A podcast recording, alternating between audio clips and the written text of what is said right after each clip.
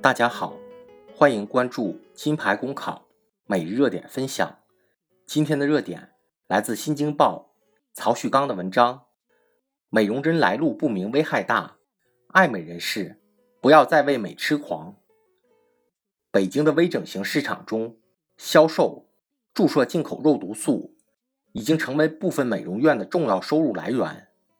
然而，权威专家则指出，肉毒素作为特殊药品，不管是销售还是注射，都有严格的规定，并非谁都可以做。本该被严格管理的肉毒素，竟然成了微整形领域谁都能上手的大路货。这似乎说明，微整形行业的状况只能用“怎么一个乱”字了得来形容，只能给其打上猖獗与混乱的标签。猖獗与混乱为什么会和微整形行业紧密结合？无他，利益而已。在正规医院注射一支肉毒素，价格要数千元，甚至过万；而黑市里的肉毒素只需要数百元。对买家而言，虽然没有资质，但足够便宜；对卖家而言，虽然来路不明，但利润却不低，岂能不泛滥成灾？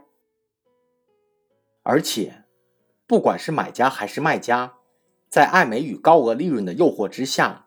都有意无意地忽略了肉毒素的 A 类药品属性，都会天真的认为注射肉毒素不就是打一针的事情吗？这背后深刻映衬出当下社会中很多人对割双眼皮、隆鼻、瘦脸等微整形项目其实是缺乏足够理性科学认知的。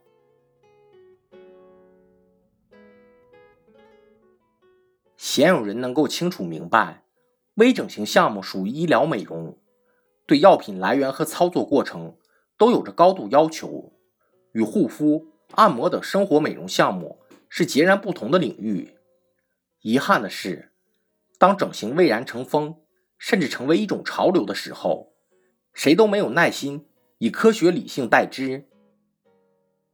爱美需求催生庞大市场，庞大的市场。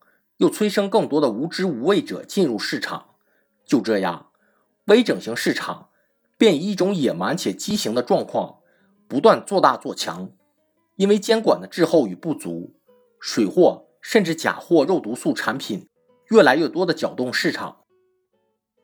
如果说前些年微整形市场刚刚兴起的时候，监管和社会认识不够，还有情可原的话，那么。在整形广告早已铺天盖地，整形行为早已司空见惯的当下，加强市场监管，提高科学认知，谨慎选择微整形项目，就是一种必然要求。如何让全社会都能够掌握更多的整形知识？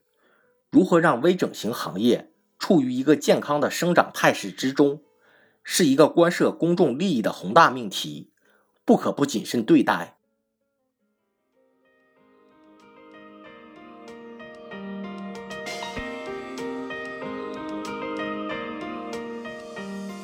好消息！近期我们根据听友意见，在公众号内升级了每日热点分享的文字版，欢迎你关注“金牌公考”微信公众号，接收我们每天最新鲜的节目推送，随时与我们交流互动。公考路上你不孤单，金牌公考与你相伴。